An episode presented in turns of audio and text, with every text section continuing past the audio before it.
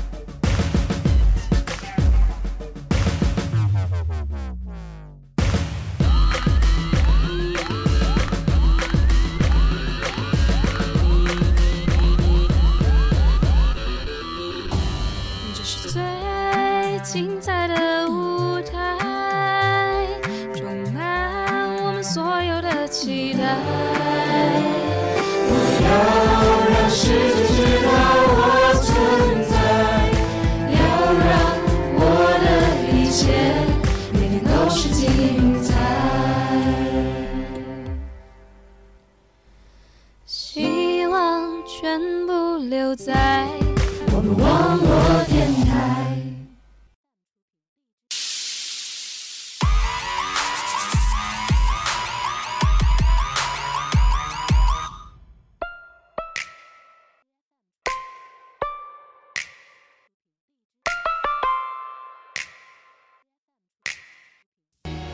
又是一个阳光明媚、万里无云的星期三傍晚，欢迎收听 Easy Going。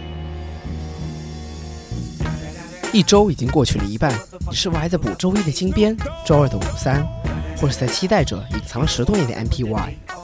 这时候你就需要 EG 来做你冬天的凉席，夏天的棉袄。我们最喜欢做的事就是雪中送冰，渭城朝雨浥轻尘。客舍青青柳色新。我是主播苏无凡。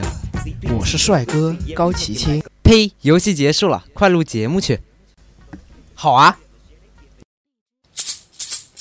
大家好，欢迎在周三的傍晚准时收听由温中卓阳网络电台出品的 Easy Going。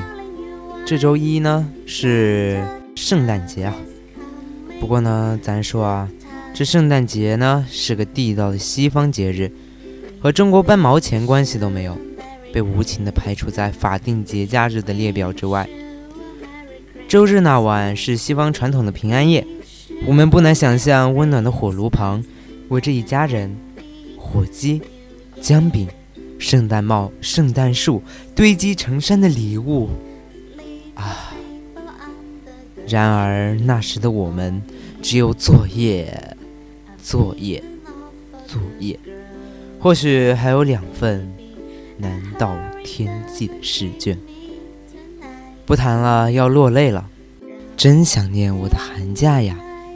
至此，我们这期 Easy Going 做了一个圣诞专题，哎，就是这样子的。有一个呢叫做汤姆的小孩，哎 Tom，对他非常的淘气，嗯，没错，非常的淘气，特别的爱玩游戏，沉迷于王者荣耀，是腾讯游戏的忠实粉丝。而圣诞节快要来了，他听说圣诞老人可以帮他完成一个愿望，于是他就写了一封信给圣诞老人，是这样说的：“圣诞老人，我在圣诞节想要一台电脑，这台电脑高配置，要配有游戏专用鼠标，要那种打起来特别响的键盘，耳机呢要会发光的那种，特别炫酷。要在夜空中闪闪发光，成为最亮的星。所以呢，我们可以想象一下，当圣诞老人看到这封信的时候，圣诞老人心里肯定是这样想的：吼吼吼！又有一个小孩子给我写信了，他这是想要什么呢？是一颗糖果，还是一个漂亮的小姐姐？咦，这个信封里面字怎么这么少？呀，这小孩竟然向我要一台电脑！我的天哪！现在小孩子都这么高级了吗？要知道，我圣诞老人的办公室里用的还是 XP 系统的电脑呢，还想让我给你买台新的？哼，不存在的！等下，还要耳机，还要键盘。哦哟，这小孩子呀，是要被打屁屁了，这可怎么办好呢？我一个慈祥的圣诞老人，总不能拒绝这些小孩子吧？让我想想，算了，忽略他吧。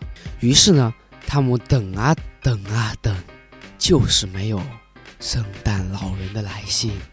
汤姆在第二封信中是这么写的：“圣诞老人啊，你看我汤姆，是一个好孩子，每天呢帮老奶奶过马路，在路边看到有小猫小狗，都给他们喂东西吃。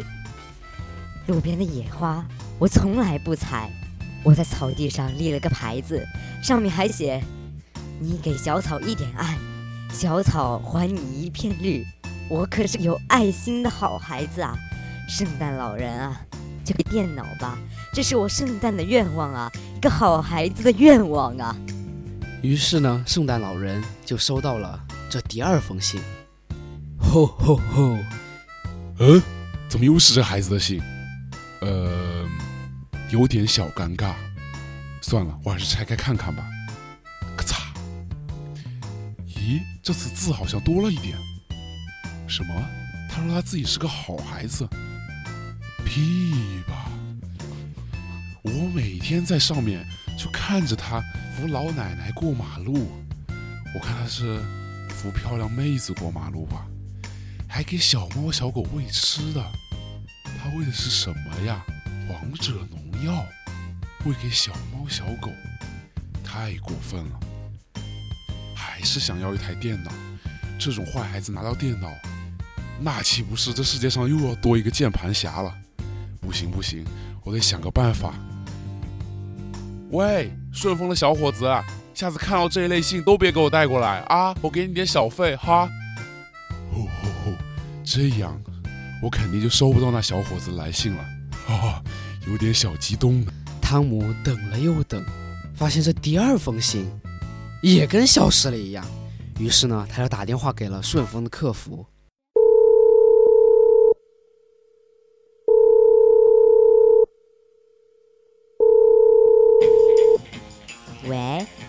是顺丰的客服吗？是的，您要什么服务？我是前几天给你信的汤姆，我想问一下，我的那封信有没有送给圣诞老人呀？那个，我去问一下快递员吧。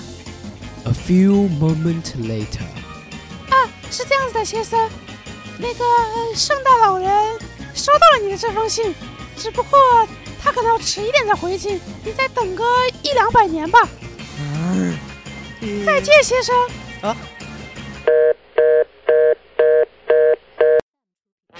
汤姆放下电话，心中仍有些许不服。圣诞老人怎么就不给他圣诞礼物呢？于是他想到了一个好的办法。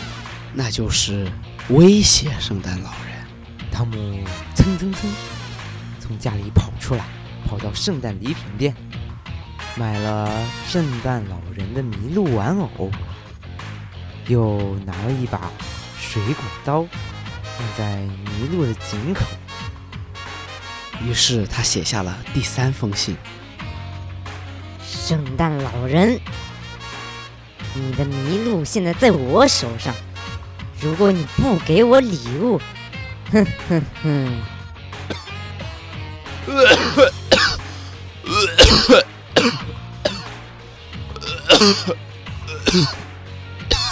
肯定又是哪个小伙子在骂我了。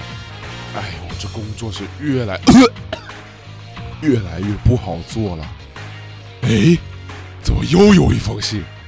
哎，小伙子，小伙子，你咋的又给我送来一封信了？您上次给的小费有点少，你你，呃呃，哎，算了，看着小伙子这么执着，我还是看看这封信。哟，这次话变少了，这小子是不是快灰心了？嗯，怎么有张照片？我我的麋鹿怎么被人？啊！这小子竟然绑架了我的麋鹿！天哪，麋鹿兄弟，你咋的？就这样被绑架了呢？哎，等一下，麋鹿被绑架了，我只要不去救他，意味着说没有了麋鹿，我就可以不送礼物了，然后就可以光荣退休了。听说现在最低退休工资又涨了，哈哈，不对，我是一个有责任的圣诞老人。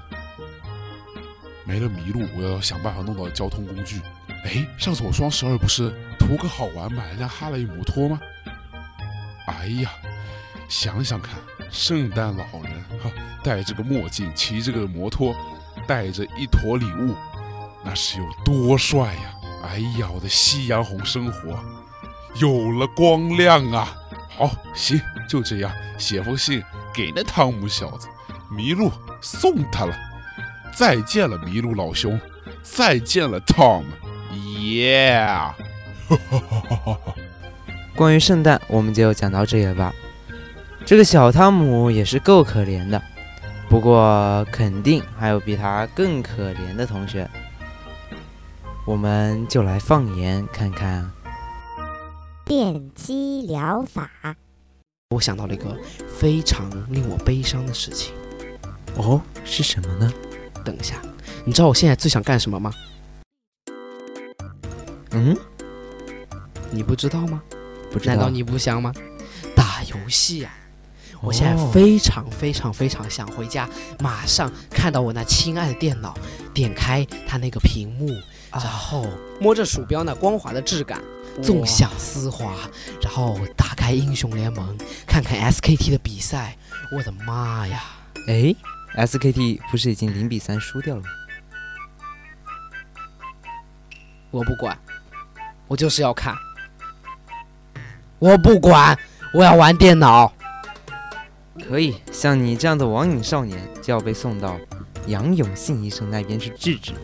哦，雷电法王杨永信，久仰大名。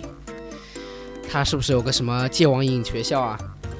他那个学校可不是一般人去的。哇，哦是不是就是像我这种长得特别特别帅的，然后又有气质、有内涵，才去那边？是不是？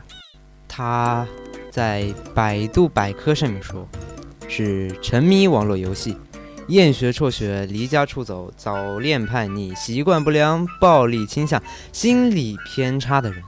等一下，你刚刚说他在网上写修身初中学堂啊？这个我当然知道。修理身体嘛，把你电到抽搐，包治百病，尤其是网瘾。还有什么？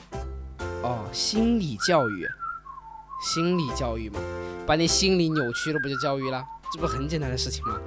同学，你是不是想玩手机啊？哦，不，不是的，我现在已经改邪归正，不玩手机了。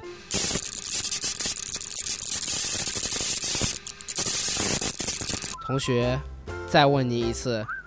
你是不是还想玩手机啊？我我我我我我想想玩。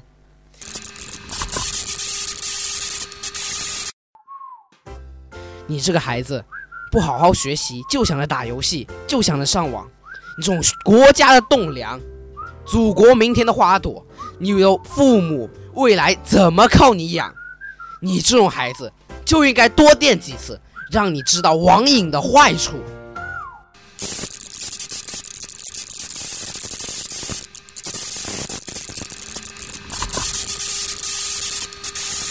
学校电击疗法这么恐怖的吗？是的呀，没办法，人家可是国家专业的治网瘾专家呀，精神科医生，精神病的医生。要知道，进入这个学校的大多数孩子都是被家长给被迫送进去的。谁想自愿进那种学校呀？就是嘛。哎，咱们想想，如果有一个和专治孩子的。豫章书院一样专治老人的养老书院，会发生什么样的事情呢？我们来演一波。先生您好，欢迎来到养老书院。请问您家的老人需要什么服务呢？你知道吧？现在的老人是越来越不听管教了。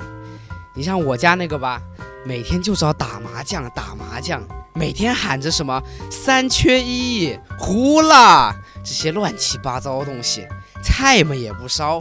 每次我和我老婆干了那么多事情，然后回到家里，却发现他在打麻将，而且还是网上的，什么澳门线上最大麻将平台，什么乱七八糟的东西。还太阳城，每次呢钱输光了就偷我们的钱，还去充值，充什么绿钻，购买新的麻将英雄，还获得什么新的技能。唉，你说这怎么办呢？按您这么说，您家老人的情况还是挺严重的，要不来我们养老书院试试电击疗法和龙鞭疗法？你们怎么会有电击疗法呢？这是我们。新从豫章书院引来的最新技术，这种电击疗法可以让老人彻底忘掉这些身外之物。我家那老人啊，还经常出去跳广场舞，每天在那边跳到大半夜才回来。有时候还家里还放什么凤凰传奇的歌，还跟着音乐摇摆，还什么苍茫的天涯是我的爱，然后我就忘了。反正每天都是这几首，这几首，搞得我头都炸了。哎，你说这老人怎么就是不听教呢？这样吧，我们这里有三种收费标准。第一种呢是爱打麻将的老人，第二种呢是针对爱跳广场舞的老人，而第三种最全面，是爱打麻将的、爱跳广场舞的，两种都可以治疗。先生，你要选购哪一种呢？嗯，来个全套的吧。好嘞，一套全套服务。哦，对了，你们这里的课程是怎样的呀？我想了解一下，以后我的老人在你们这边读书，每天都干些什么？千万别让他再碰到麻将了。我们这里的课程啊，是每天让老人背诵三万字《育儿经》。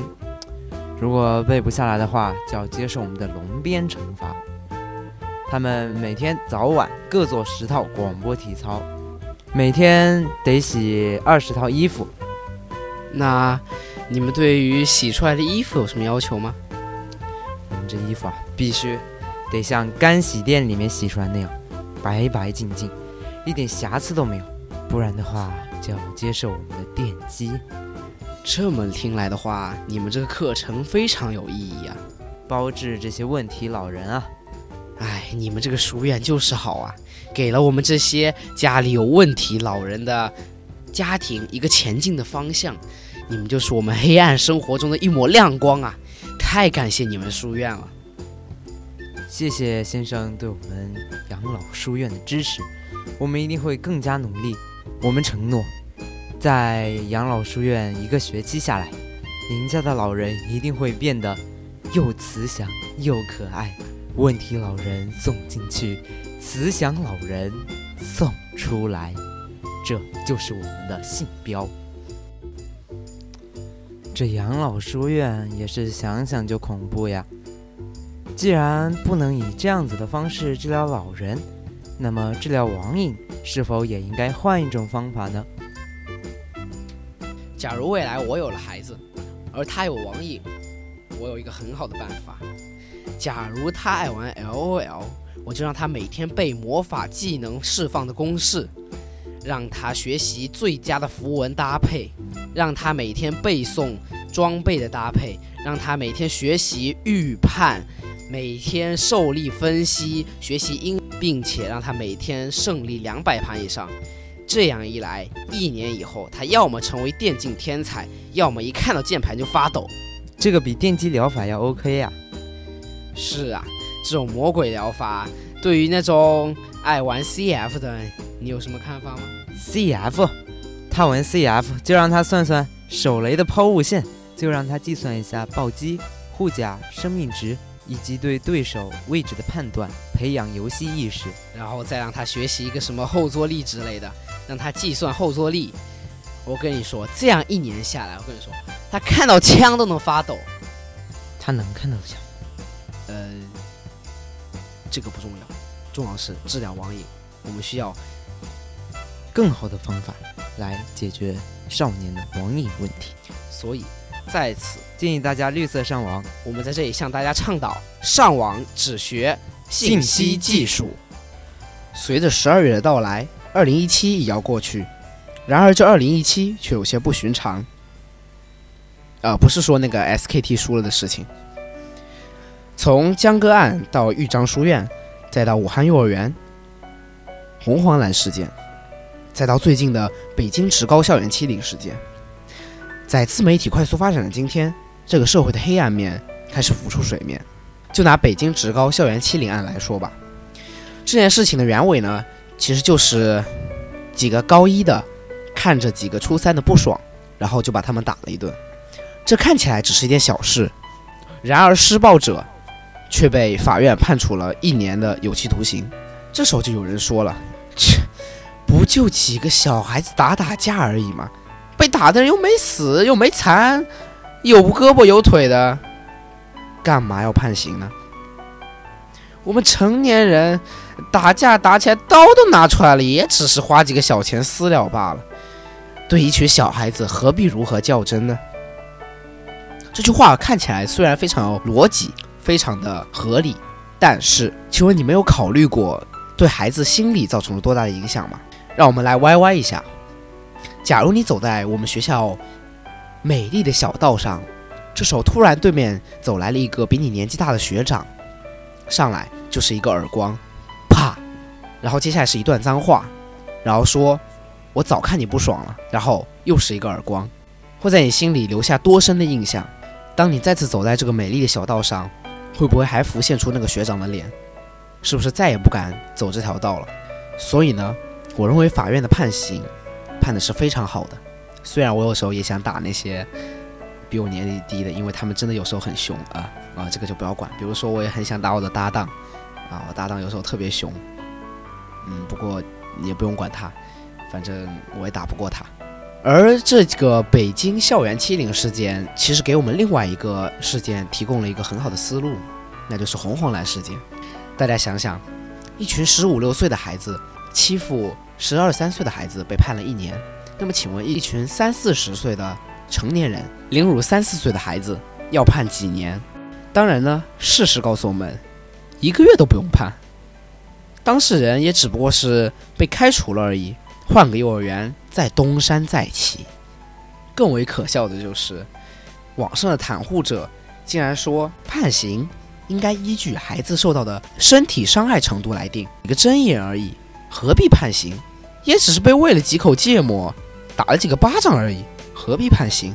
这么说来的话，嘿嘿，那我是不是甩你几个巴掌，踹你几脚，不把你搞残，也不用？负什么责喽？那这社会岂不是要乱了？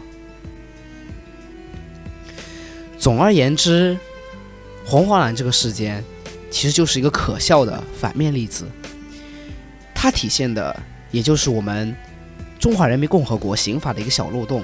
我相信国家很快就会把它补上的。我们要相信国家，相信党，相信中华人民共和国和共产党会带我们走向光明的未来。与红黄蓝事件相比，北京校园欺凌事件就给了我们一丝温暖，为什么呢？因为法院对这些也是未成年人的施暴者判了刑。有了这个良好的例子，我们相信在不久的未来，学生和老师们和睦相处，再也不会有老师辱骂学生、老师体罚学生、学生打老师等这些事件，也不会再有高年级学长烫低年级学弟、高年级学姐。烫低年级学妹和学弟，高年级的和低年级的共同合作，这是一个美好的未来。我们相信国家正在一步一步的为我们未成年人提供特殊保护。我们也应该相信，在不久的未来，不会再有金边、五三这些害人的东西，也不会再使我们脱发，也不会有杨永信这种禽兽把我们电到抽搐。我们在明媚的阳光下面尽情的玩耍，呃不，尽情的学习，对，学习，在温中学的校园里绽放出一朵朵学术的花朵。我爱学习，学习爱我。所以呢，我在这里向大家发出一个倡导，那就是平和待人，不要有任何的，尽量克制住自己的脾气，不要以暴力解决事情，要以理服人，以学服人，用学习证明 you are the best。Oh yeah, I love studying. Studying is my wife. 不对，Studying is my girlfriend. Yay. 嗯，总结一下，红黄蓝事件和北京校园欺凌事件，我就讲到这里。相信对大家应该也会有一些触动。假如没有触动的话，呃，我会下次改进的。嗯，相信党，相信国家，社会主义好啊！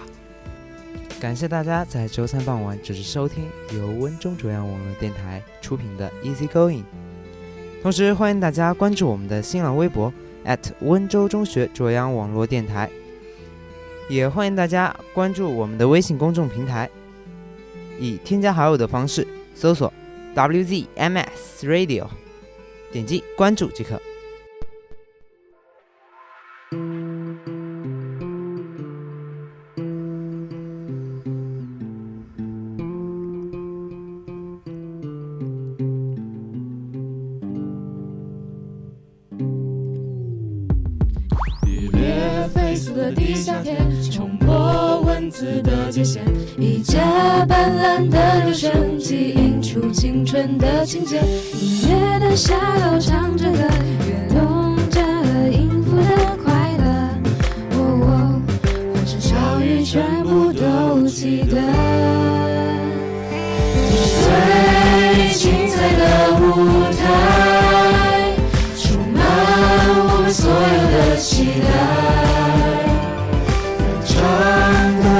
的歌